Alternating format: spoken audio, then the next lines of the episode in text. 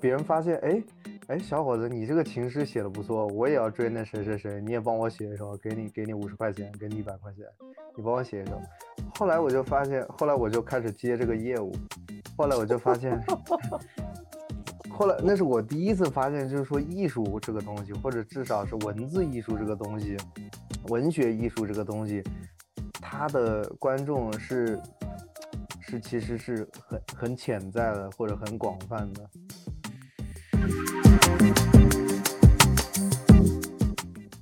很多时候，就是会有超越语言、超越族群，甚至超越文化，最后超越时空的一个观众。就比如说，我们今天既然变成了蒙娜丽莎的观众，这是达芬奇永远不会想到的。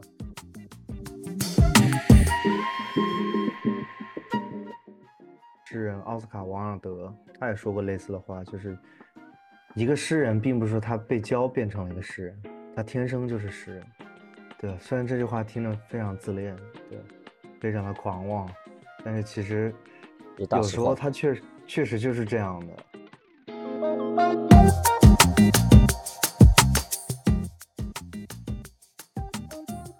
大家好，欢迎来到新一期的英缺斯听，我是马克。记得之前有一期和王峥的讨论，王峥是我认识的好朋友，就读于新加坡南洋理工大学艺术设计及传媒学院的博士生，呃，也是华安艺术 CAAN 的创始人。王正和大家打个招呼吧。Hello，大家好啊，感谢马克的介绍。然后上次有幸跟大家第一次见面，然后啊，上次聊到了很多这个。海外华人和海外艺术的一些问题。这次有幸再次参加这个马克的 podcast，然后这次我们可能会聊一些其他的有关艺术的更多的、更全面的一些话题。嗯，非常高兴再次见到大家。好，谢谢王真。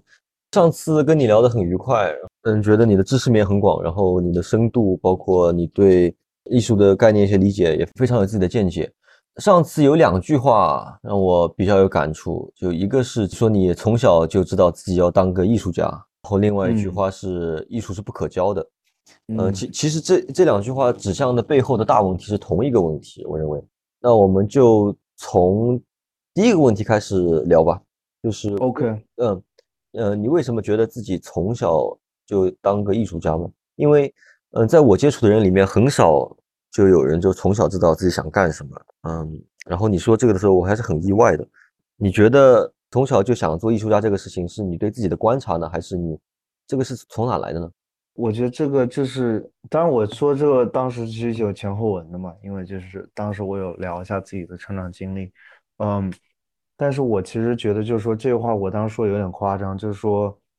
我当然从小就是。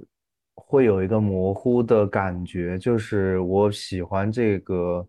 这个就是艺术方面的东西。当然，小时候你大家还不知道这个叫艺术嘛，因为我觉得大部分大家在中国接受教育的，其实我觉得我们的美育是做的相对比较薄弱的。然后我们很多人其实也不像西方的小孩，他们从小就有去，嗯，去歌剧院、去剧院，然后有那个去美术馆的经验。我们是几乎是没有的。但是我从小会有一个虽然模糊但也很明确的一个倾向，就是会对这种呃艺术类的东西有兴趣，然后也会比较就是向往就是这方面的一些呃活动和工作。对，但是当时还没有任何工作的概念，只是说如果觉得长大之后还能继续做这个，会是一件嗯比较幸福的事情。因为就是很小的时候，我觉得。我可能还不太会说话的时候，我就开始画画了，就大概是这样，啊，就还不太怎么会说话的时候，就拿一个什么东西，然后在在地上或者在在纸上开始弄瞎画那样。嗯，那那你认为这是你本能的一种表达吗？啊，这个呀也不知道了，这个 有可能是受呃别人的影响，或者是呃亲戚的影响，或者是亲戚的朋友的影响，或者怎么样？对，小孩嘛。这只是我后来我爸妈跟我说，等我有印象、有记忆的时候，可能就是四五岁的时候吧。然后我就是我记忆就是，嗯，在家里大部分时间其实还是在画画，对。然后我自己也很享受画画的这个过程，就是我我记得就大部分的时间就是，嗯，除了上幼儿园之外的大部分时间我都在画画。我不知道为什么我当时就是会突然之间就是或者可能一直就这样就是在画画，然后从小，然后我也很喜欢画画，对，就那个时候，因为我现在回想起来，我最早的记忆就那个时候，呃，主要在画画，而且那个过程是快乐的，这个在我记忆里面，我还是记得那个快乐的感觉，我可以那么说，对。所以从这个层面上来说，我觉得我从小就知道我喜欢这个东西，并且我想一直做它。如果能一直做它，是一件很幸福的事情。但是当然，当时是一个完全是一个小孩子的一种一种考量，是没有任何现实的一个一种思维的。随着我慢慢长大，就是因为我觉得大部分。我觉得亚洲家庭吧，就是或者说中国家庭吧，其实是不支持小孩往艺术这方面发展的，或者只是单纯作为一种爱好，让你在人生的早期阶段有一个所谓的陶冶啊的一个作用，然后就是陶冶情操的一个作用。所以我也陶冶了很久吧，就陶冶到了初中左右，然后我父母其实就已经就是说不太支持我再把花太多时间在上面，但是我其实还是。花了很多时间在这上面，包括，呃，我初中之后，我要自己开始组乐队玩吉他，就是开始，就是接触到音乐艺术，就是这种声音艺术了。所以从这种视觉又到了这种听觉的这么一个层面，所以就是很自然的就一直我对这个东西是有强烈的兴趣的，然后也是一直有，嗯，在业余的时间去从事这个东西啊，甚至就是我父母他。他们就是，甚至就是比较禁止我在继续自由创作之后，我自己还是会偷偷的去做很多相关的一些创作。对，当然都是小孩的一些东西了。嗯，很久很久以前，对，就画漫画啊什么的。我以前我的漫画啊，因为就是画的过于的形象和讽刺，然后在我的初中和高中都引起过不太好的轰动吧。对，当时因为这事差点就被被退学了，因为因为就是画了一一组，就是有点讽刺我们当时那个，就是中国的一种应试教育，包括讽刺我们老师的一个连环画，然后被别人给传阅。当时，嗯，所以就当时这么一件事儿。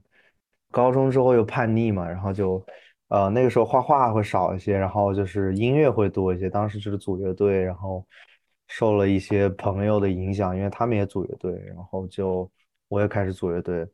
然后就开始跟一些跟乐队一起做了一些民谣的表演啊，然后嗯，开始接触到像英伦那边的后朋啊，post punk，然后这么一些风潮的影响，然后包括他们那边那些电影啊，像猜火车啊之类的，然后像 Woody Allen 的东西也是那个时候开始接触到，然后。嗯，然后还有就是文字方面嘛，就是文学艺术。其实我从小就也比较这方面也比较喜欢，比较敏感，然后也比较热爱这个东西。所以就是我不能说就从小我就知道我要做一个艺术家，我只能说我从小就知道我想干这个，但最后具体能干还是我去美国之后去美国。莱斯大学接受一个所谓的博雅教育之后，我有了这个自由和和和能力去选择真正去选择以呃这个 fine art 作为我的一个专业。对，当然其实前后是经过了很多，真正到了我十九岁二十之后，我真正到大学阶段前后是经过了很多的现实和心理嗯家庭层面的挣扎，才会真正去。去去去选这个去做这个，真的其实也也很不容易。确实当时也也很珍惜这个机会。当然就是选了这个之后，当然我自己也比较喜欢吧。对，因为我其实大学我一开始进去的时候专业是人类学，对我其实一开始对人类学是有所兴趣，因为我是少数民族，所以我对自己的身份呢，对这些民族迁徙啊、文化一直是有兴趣的。但后面因为我不是特别喜欢我们莱斯那边他们比较着重的一个生物人类学的方向，或者所谓的法医人类学，就过于的呃偏重。实实验和这种嗯犯罪学的一个范畴，我就没有继续。然后当时就是有点跟随大流吧，就是学了一年半的计算机，然后甚至还找到了美联航的一个很非常相当不错的一个数据科学家的一个实习，当时，对啊，但是后面就还是 决定跟随自己的内心吧，然后还是没有就是从计算机专业退出了，就当时在我们那一圈就是华人留学生里面，其实也引起了不小的争议，我当时做这件事儿。成了我们当时那个艺术系可能最早的一批中国中国留学生在那里学艺术，嗯，所以也是有点石破天惊，当时对于他们来说，但是对我自己来说也是有点很困难的选择。哦，你是哪一年呢？我九六的。嗯，你来自大学学艺术的中国人这么少吗？对，其实，在你看一下美国的数据，在美国学习纯艺的中国人大概只有百分之零点二，大概是千分之二。你可以这么去。哦，sorry，不是千分千，学习艺术相关的是千分之二，学习纯艺术的可能是千分之二里面的在百分之二十或者怎么，就更少。对，真的吗？哦，那可可能是我自己这个，呃，对，因为我自己学哲学的嘛，可能所以我见怪不怪了。对，因为学哲 学的人数也是相当少的。对，就是在整个中国留学生的群体里面，因为学习这种纯人文和纯艺术的比例都是相当少，所以当时我做这个，当时做那个决定的时候，现在看也是经历了跟家庭啊、跟现实，还有跟自己的一个非常强烈的一个一个心理和现实的一个斗争，最后最后还是去做了这个选择了。呃，那你是什么？从什么时候，大概什么年纪开始反思啊自己这个艺术创作的行为到底是在干嘛？这个本质是什么？你能用可能抽象一点、哲学一点的语言来描述一下吗？你认为，就你对自己的观察而言，你这个创作的过程，或者是你做艺术，总笼统来说，对你来说到底意味着什么？嗯，这个问题其实我也一直在想，对，这其实也是非常重要的一个问题，因为它其实就是界定着你自己。创作的一个意义到底是什么的问题，对吧？就是你的意义是什么？嗯，所以其实每个阶段我其实都会有一些新的一些想法。对于这件这个问题来说，我觉得最早来说就是创作，它其实更多像一个自发的无意识的行为，就是就像你想表达嘛，就是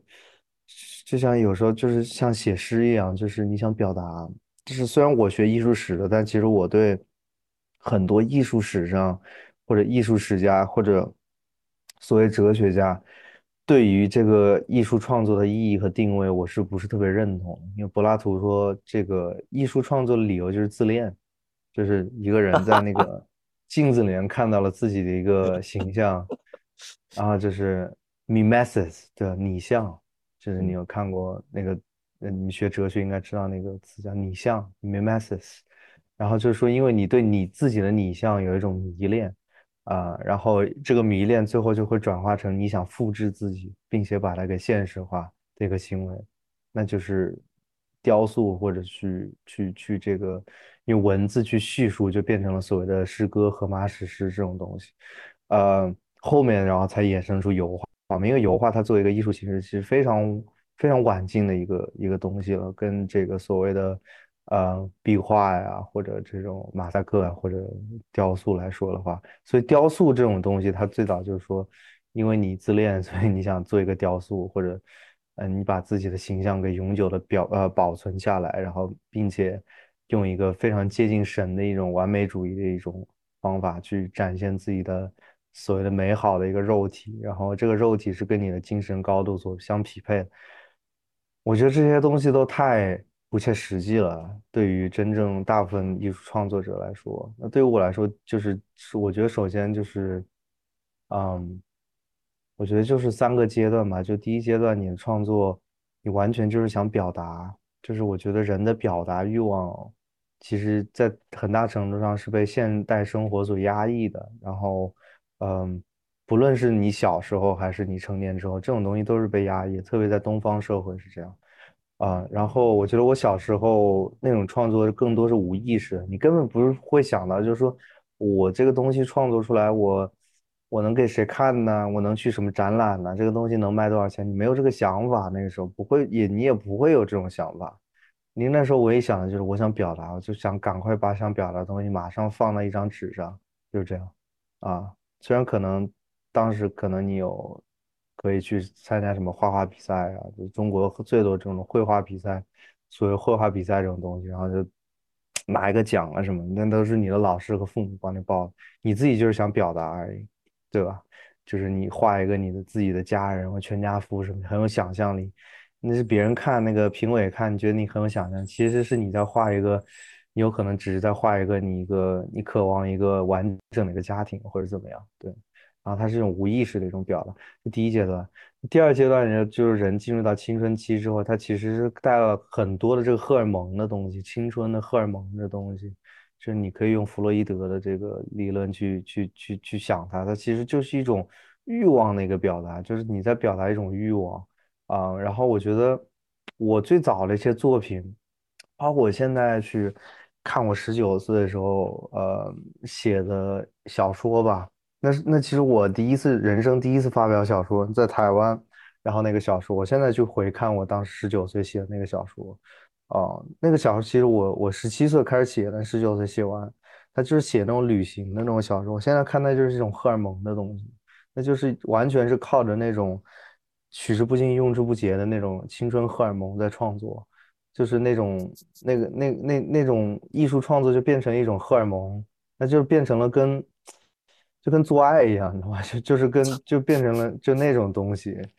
但是这种东西是无法持续的，就是你不可能永远靠着荷尔蒙创作。然后我觉得人的荷尔蒙就是，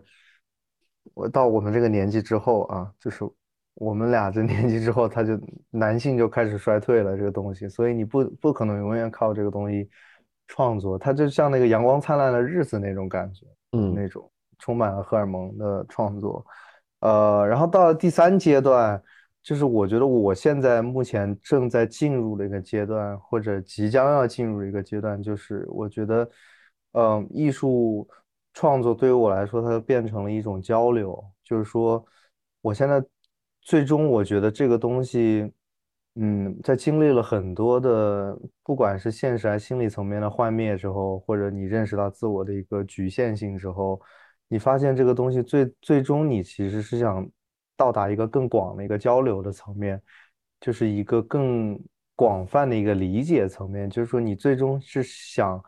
去啊，向这个你所处的这个时空输入你自己的一种个人化的一种理解或者一种概念，然后并且希望这种理解和概念能获得更广泛的流通和呃共鸣。我们可以把它这样去总结，然后那这个的一个结果就是，所有的创作都是为了一种交流，所有的创作都是在为了一种所谓的 communication。你可以把这个 understanding，把这种理解，把它视作是一种 communication。但是这个 communication 我们不能简单把理解为就是这种所谓的呃现代通讯科技的这种 communication，因为这种 communication 这种呃交流它是带有一种强烈的倾向性的。这种强烈的倾向性就是这种艺术家的主观意愿，就是说这个东西我创造出来，我希望我是希望被理解的，就是有这么一种强烈的这种欲望在里面。但是最终它是否能被理解，或者很大情况上，或者在艺术史的这个考量下，这么长一个尺度下，大部分的艺术家他是被误解的，不是被理解的。嗯，所以虽然就是带有强烈这种主观意愿，他其实最后只是一种。带有强烈主观意愿，但是并不一定能，嗯，完全能被理解的一种交流的一种方式吧。而且他这种交流方式，我觉得是最原始的，也是最抽象的一种交流方式。就是艺术，它作为一种交流方式来说，从这个洞穴的壁画就开始去创作吧，就是很简单。就问你五五万年前或者四万年前，在法国那个。拉科斯那个洞穴里面，就是为什么大家会想那画一个画一个牛，然后就就是你可以想象，就是一群原始人，他们猎杀了一只猛犸象，猎杀了一只野马之后，然后很高兴，然后在洞穴里面的烤肉吃的，然后烤肉这个，嗯，烤着烤着，然后其中就有一个人突发奇想，就是所谓的最早的最原始的艺术家就出现了，the primitive artist，他就说，哎，来，我给大家，呃。展示一下，我们今天到底在那个外面，就是经历了什么，然后那个我们那个野马它长什么样，然后它它是怎么被我们捕捉到的，然后怎么样，然后他就在洞穴上开始画，所以它其实是最原始，但也是最抽象一种一种一种表达方式吧，啊，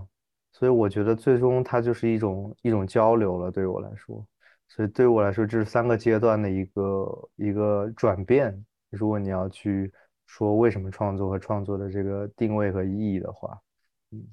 呃，但是从我的角度来讲，虽然他三个时期他创作的内容方式，包括它的驱动力不同，但是我还是也还是能看到这个有交流的意愿在。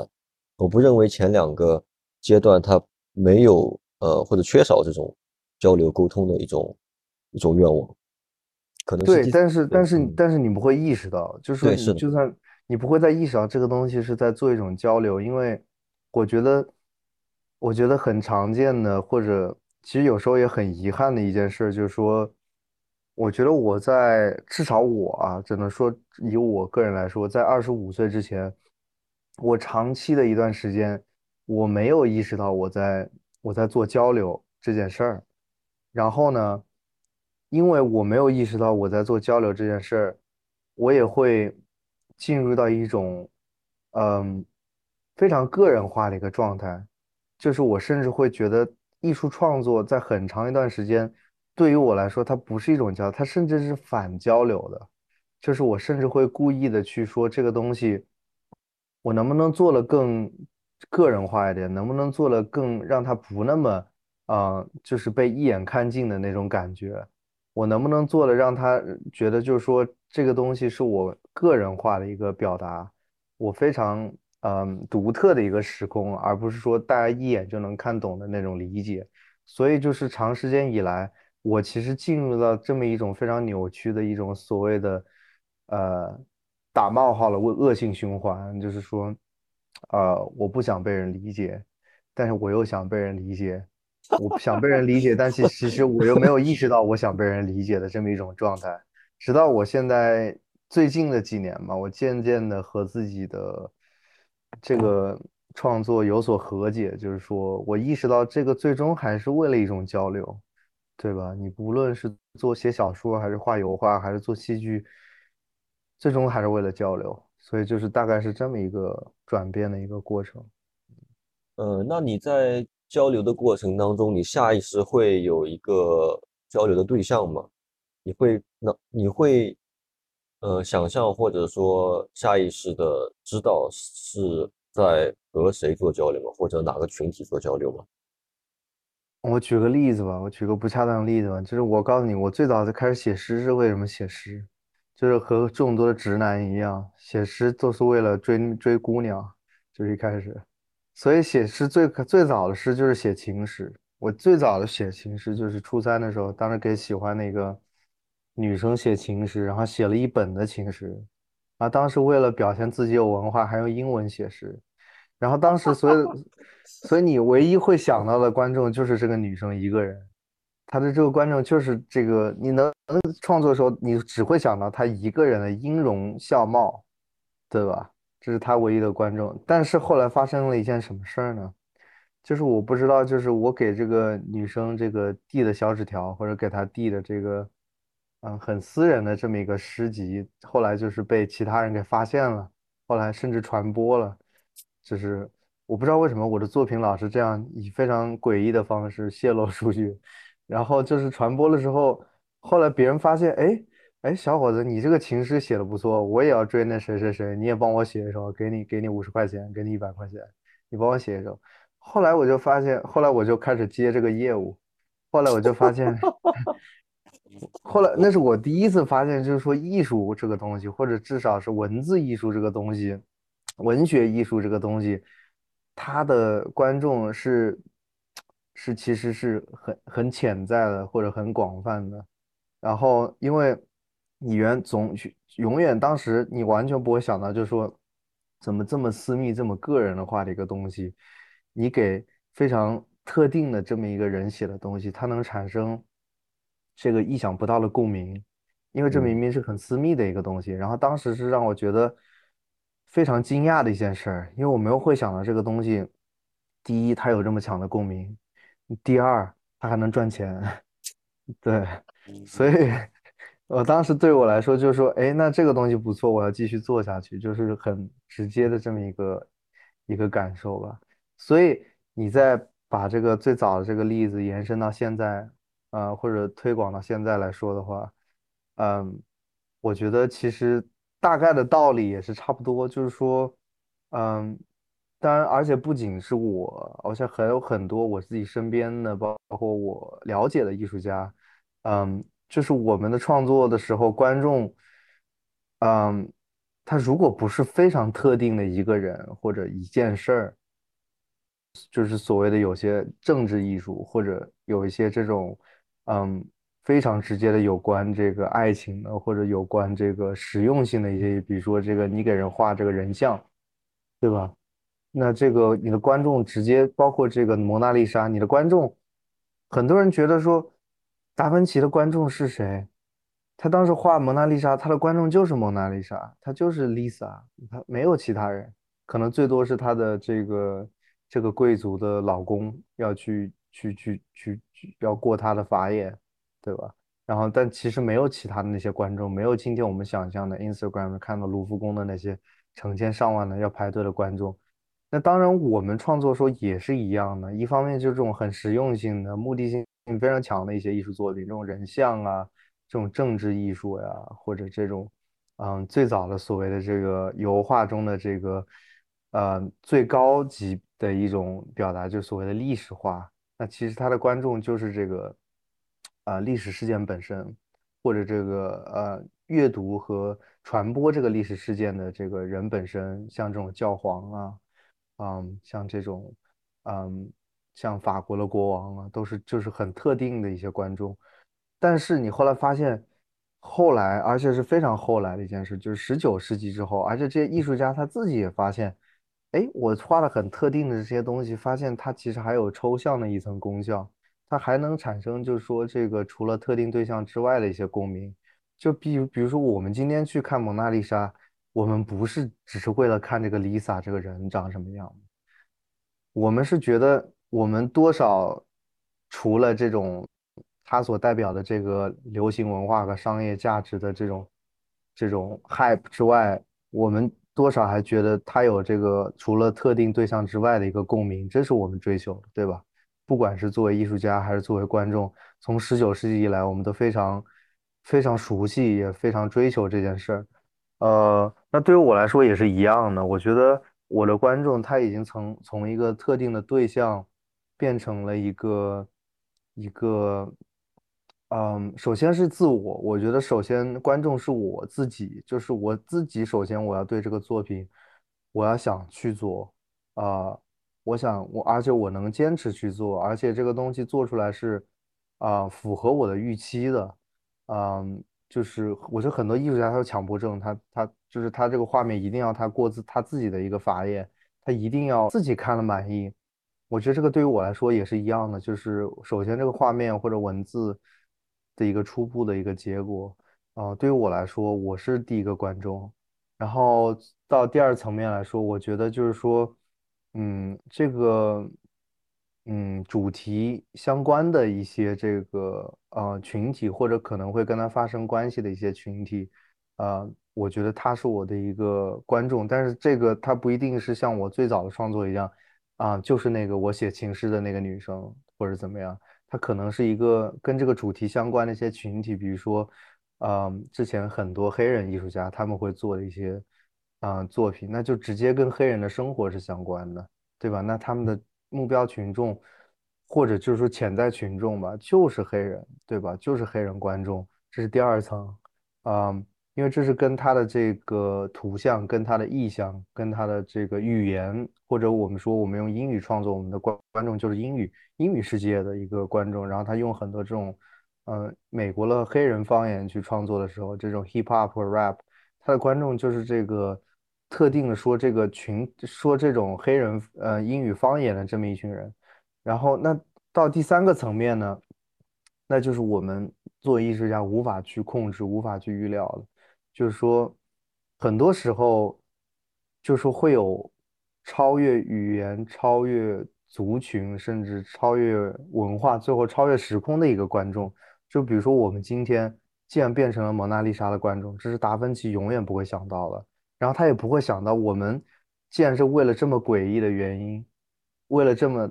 所谓抽象的一个原因，去跟他的这么一个这么 specific、这么具象的一个作品产生了共鸣，这是他当时绝对不会想到的。那觉得，那我对于我们大部分艺术家也是一样，就是说，你创作出来一个作品，甚至还没有创作出来的时候，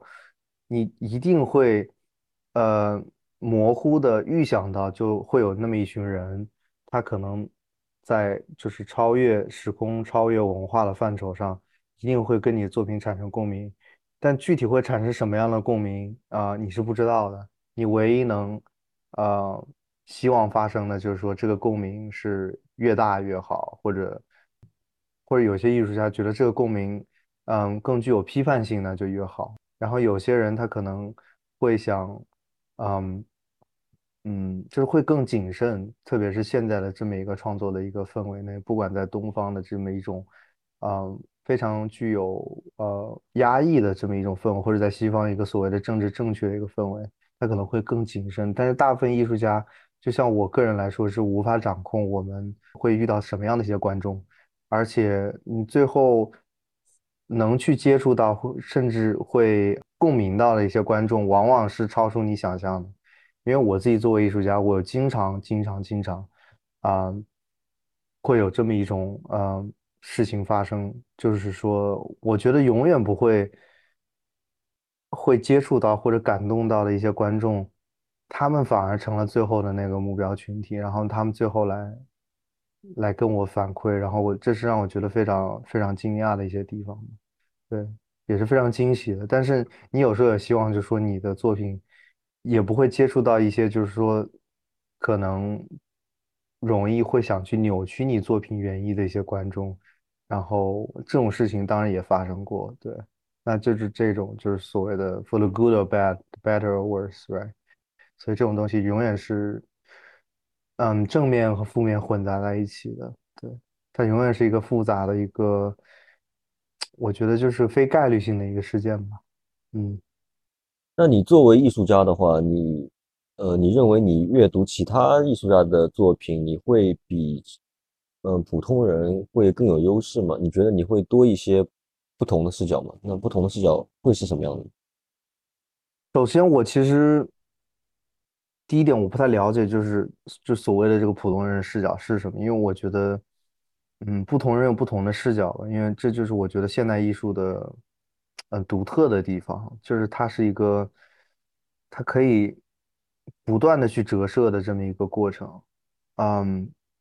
然后我觉得普通人的视角也很难，甚至在同一个国家、同一种文化都很难去用。比较简单的语言去概括或者总结，所以这是第一点。然后第二点，我觉得就是说，我觉得艺术家也是普通人，然后所以我们自己的很多的对艺术作品的一个看法，其实一开始也是带有很多就是所谓普通人的一些想法的，就是直接跟我们的生活环境是息息相关的，跟我们的现实也是息息相关的。但是你要说真的多一层什么样的，嗯，角度的话，我只能说就是说，同为艺术创作者，你可能会对他们，嗯，整个创作的过程，或者更现实来说，对于他们创作的手法，有一个更直接的或者更敏感的一个理解，嗯，然后你知道，你可能比如说你看到一幅作品，它直接是做一个结果呈现在你面前。就是它所有的前期的一个过程已经被被抹去了，就是特别是对于油画或者电影这种东西来说，所以，嗯，在这种时候，你就会，当然行为艺术不一样，行为艺术是做一个过程呈现在你面前的。那对于大多数的艺术作品来说，你看到的是它一个结果，但是很多观众可能只会去看到结果这么一个层面。但是我觉得，对于呃大部分艺术家来说，或者是大部分就是有长期严肃的创作经验的一个艺术家来说，当他看到一个结果的时候，他同时也能感到感受到这个结果背后的一个过程。我觉得这是很难得的一个地方，就是所谓的 epistemology 的一个过程，就是它怎么来的一个问题啊，这是一方面。然后还还有一方面就是说，呃，当然这也是一个职业病了，就是很多像我们像去看美术馆的时候，我们可能就会觉得，哎，这这这个笔触好像他没有做得很好，或者那个色彩好像有点不太协调，把整个画面给有点 destabilize，就它没有那么稳定了，然后我们就会陷入到这么一种很技术性的这么一种观看的一个。一种情情形里面，所以这是我觉得普通观众可能也不会想到的另一个层面。嗯，还有一句话，上次采访里面采访的时候，我也很记得很清楚。嗯，就是你说这个艺术是不可教的，这这个话其实我是非常认同的，因为呃，艺术的本质它是从永远是从个体出发的，从个体出发来表达，然后这个可以你可以说最终它是个体出发。然后它也是到达个体，但是它的那个从个体出发，但到达个体的中间的过程是群体性的，它不一定完全是个体性的，因为它最后中间总会经历一个所谓的文化的一个，就所谓 culture 的一个过滤和和这个 mediation。那你认为这个艺术教育的作用在哪里？为什么要去？为什么要需要有这种艺术的机构、艺术的学校？然后为什么艺术家需要去参与到这些呃艺术教育的活动里面去？就回到你说这句话“艺术不可教”，其实这句话不是我说的，就是这句话其实最早是很早很多的，像那个嗯艺术家或者文学家，甚至哲学家也好，都说过类似的这种言论。像包括那个诗人奥斯卡·王尔德，他也说过类似的话，就是一个诗人并不是说他被教变成了一个诗人，他天生就是诗人。对，虽然这句话听着非常自恋，对，非常的狂妄，但是其实有时候他确实确实就是这样的。然后像陈丹青老师也说过一句话，就是说，艺术家并不是说他在经过训练之后变成了。啊，从一个艺术人变成了一个艺术家，就是中国中文的这么“家”的这么一个字，我觉得是有时候很有威慑力的这么一个字，给你一种 entitlement，一种一种一种一种头头衔嘛，一种头衔。然后这个好像这个头衔头衔，我们一直是觉得就是说，它好像是要经过长年累月的一个积累，当然积累是也是非常重要啊，并且要通过长时间的一个。啊，重复性的一个，呃，或者有时候非常，嗯，非常折磨的这么一种长年累月的一种训练和积累，然后你才能变成一个家。但其实像陈丹青老师他说过一句话，他是说，他说艺术家他出生的时候就已经是艺术家了，或者或者他在很小的时候就已经，嗯，第一他已经决定要变成一个艺术家，第二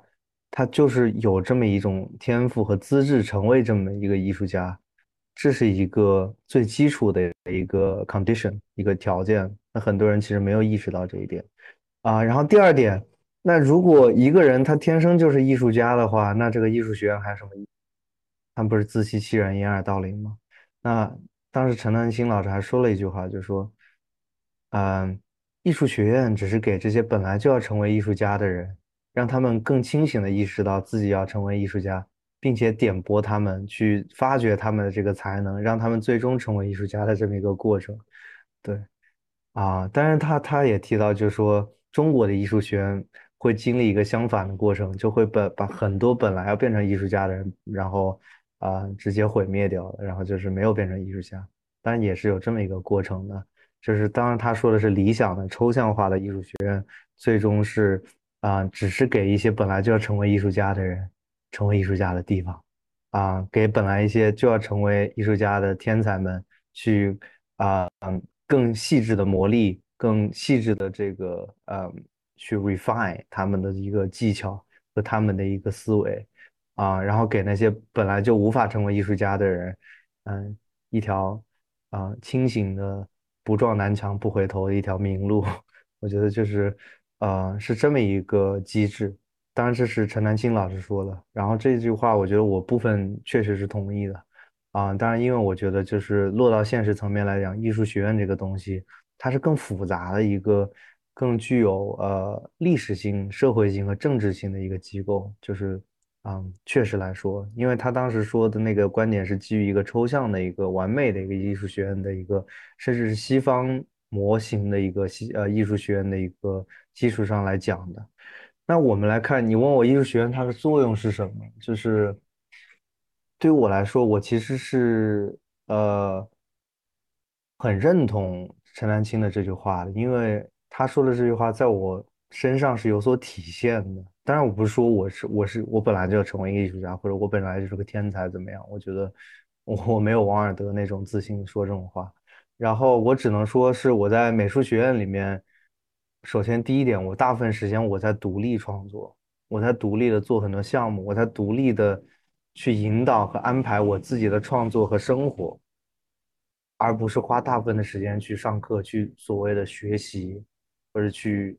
这种所谓打冒号的读书。的中国人很喜欢讲读书，你要好好读书啊。那具体是读你要读什么书呢？为什么要读书呢？很多没有人在说说为什么要读书，然后。第二点就是说，我在那个地方，我觉得我其实，在所谓的学习层面或者知识层面，没有一个特别明显的一个长进，但是反而在我的这个创作模式上，在我的一些具体的一个思维方式和这个创作方式上，啊，或者技巧上嘛，我们说的更细致一点，它其实。他帮我更加的 refine 了，他帮我更加的这个，啊，narrow down，他让这个我的整个的创作的模式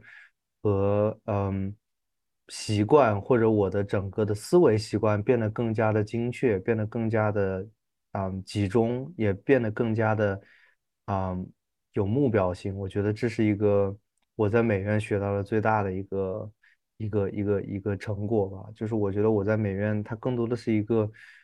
帮你磨砺的一个过程，但是它并不是说一个人他没有任何的 idea，他进入美院之后，他就能有天才般的 idea。就是对于我来说，我就觉得最幸运的一件事，就是我进美院之前，我就已经有很强烈的、很个人化的 idea，就是我要做什么，只是怎么去做这件事，我不是很清楚，所以美院只是帮我。更好的意识到，更好的在现实层面的去，或者在思维层面去引导我，教我怎么去做到这件事儿。所以我觉得这个 idea 是最重要的，而且而且啊，你本身你就要热爱艺术这个行业和这个生活的一种方式吧。啊，如果你不热爱，而且你本身就呃没有这方面的一个天赋的话，我觉得进入美院是相当痛苦的一件事儿。你进入之后，你他不会让你变得热爱。它反而会让你更加不热爱，我只能这么说，嗯，然后我们再回到历史的层面来讲的话，就是说，艺术学院它到底是什么？就是说，我们首先就是我们以西方来说吧，因为我觉得中国长期以来是没有这么一个所谓的艺术学院这么一个机构了，可能是到现代以来，嗯，就是从这个二十世纪啊早期以来，这些所谓的留法、留欧的这么一些。嗯，华人艺术家他们去那边接受了那现代主义的一些教育之后，回到中国，啊，创立了这个像之前木心先生上了我学的这个上海美专呐，或者这个嗯这个中央啊美术学院呐，像这个徐悲鸿还有那个林凤眠先生，他们从法国创立的这个中央美呃美术学院呐，还有这个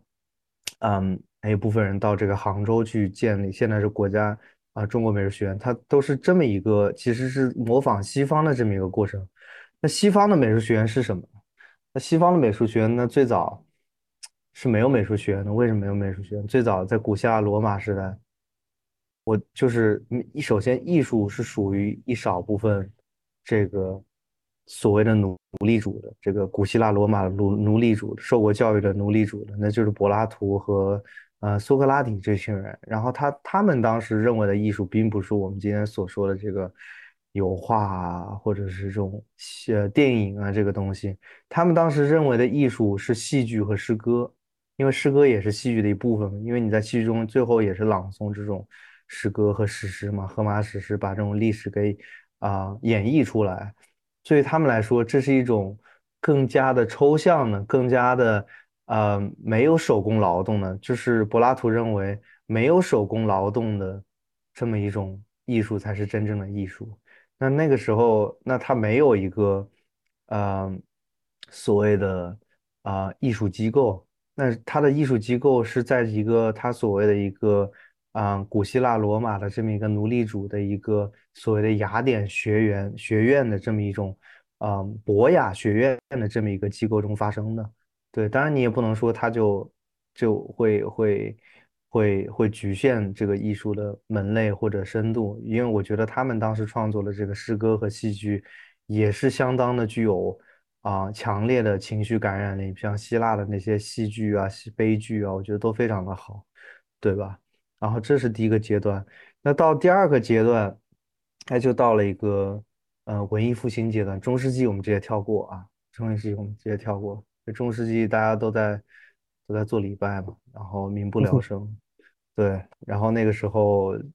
艺术。可能只在教会里发生，只有非常少部分这种会讲拉丁语的这么一些教士们，他们用艺术的方式去表达一下这个对上帝的一种崇拜。但是他的那个艺术形式，我们现在回看，其实是啊比较有局限性的，至少我个人看来。但是当然在宗教的层面上，那个也非常具有深度的，啊，就是嗯像那个圣奥古斯丁的那个忏悔录啊，我觉得我也非常喜欢。非常好，一个中世纪的文字艺术，还有那个英国的那个巴育的一个呃毛毯的一个艺术，画的也非常好。虽然我们现在看画的很幼稚啊啊，然后这是我说的这个一点五个阶段，那我们直接跳到第第二阶段，就是说文艺复兴时代。文艺复兴时代那个艺术学院或者美院它就出现了，在所谓的这个啊意大利啊罗马一带它就出现了。那这个时候。那个时候的艺术学院还完全没有任何的我们所谓今天的这种所谓的美育的这个功能，或者所谓的这种精神精神的意义，它完全就是培养工匠的。在那个时候，工匠和艺术还没有完全分离。这种所谓的手工匠人和这种我们今天所谓的啊，好像思想很有很伟大、很有批判性的艺术家，这两个身份啊和两个。啊，模式它还没有完全分离，然后那个时候是糅合在一起的，甚至它的重点更在这个工匠的身份上。像我们今天觉得哇很厉害，文艺复兴三杰，他们其实都是工匠，他们就是最好的工匠在那个时代。所以那个时代的美院，也就是我们今天现代美院的一个雏形，就是它是培养一个能为教会服务的这么一个能。啊，所谓的非常精确的展现这么一种宗教情感，这么一种啊嗯，就是所谓的视觉的工匠的这么一个机构，而且它是靠着这种贵族和啊教廷的这么一个资金在背后支持的，嗯，甚至今天很多美院还有当当时一个很很强的一个影响和传统在里面。如果你到那个意大利去看的话，然后。文艺复兴之后，我们就进入第三个阶段，就是现代美院的一个阶段啊。那这个现代美院的阶段，就是跟这种所谓的嗯法国学院派是息息相关的。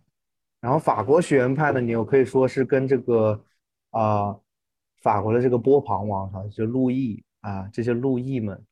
他们作为一个国王，他们做一个世俗的一个政权，他打败了这个教权，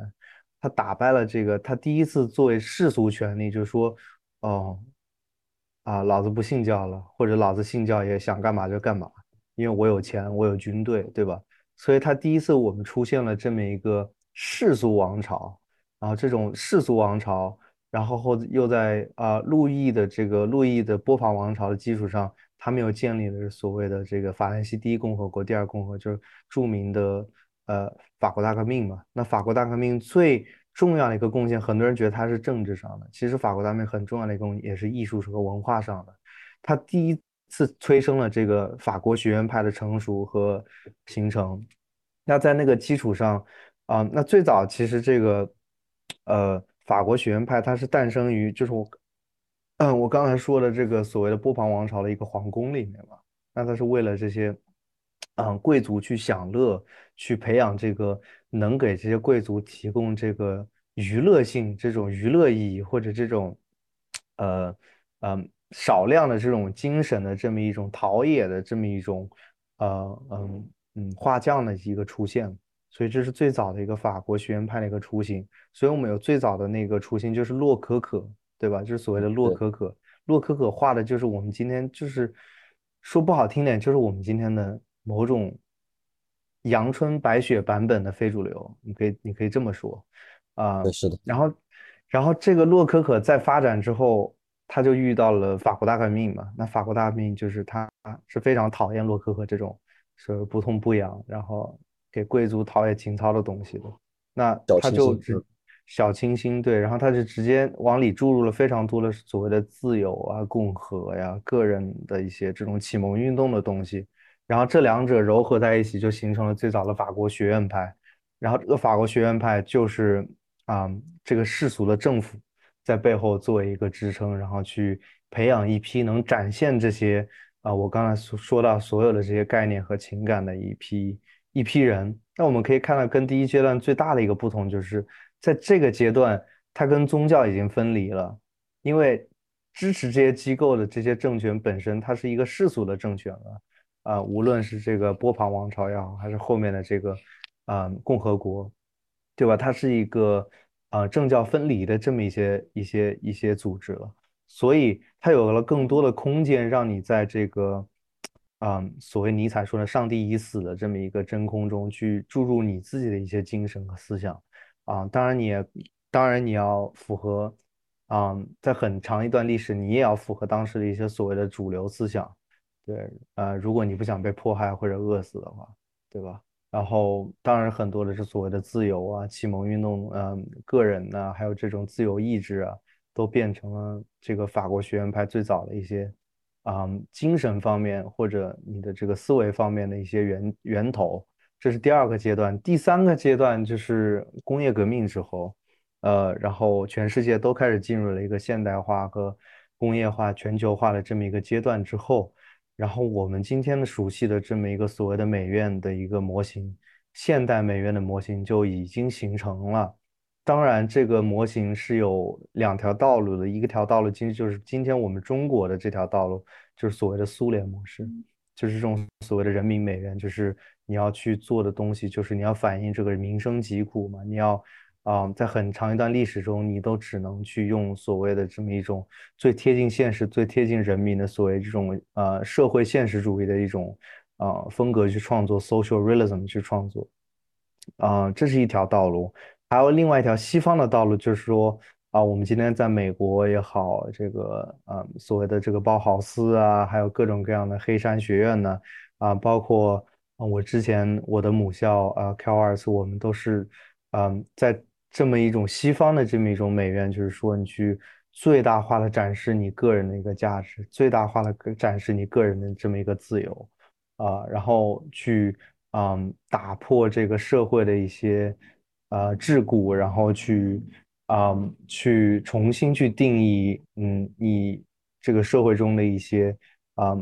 思维模式，然后或者是一种所谓的啊形式，一种 form，对吧？因为艺术最多最终呢，就是要去去创造一种 form，所以这个是我们今天啊现代美院的这么一个雏形，所以它是经历了三三三个阶段的，然后但是你放到东方来说，这么一个历史，它是。它是不存在的长期，我们只是把它的从现代以来把它给嫁接过来。对，好吧，那我们今天就聊到这里，感谢王峥参加今天的 Interesting，，也希望他以后有空可以参加我们更多的内容。谢谢马克，期待下次再见，也期待我们整理的这个文本内容。欢迎各位观众积极留言参加我们的讨论。好，谢谢王峥，拜拜。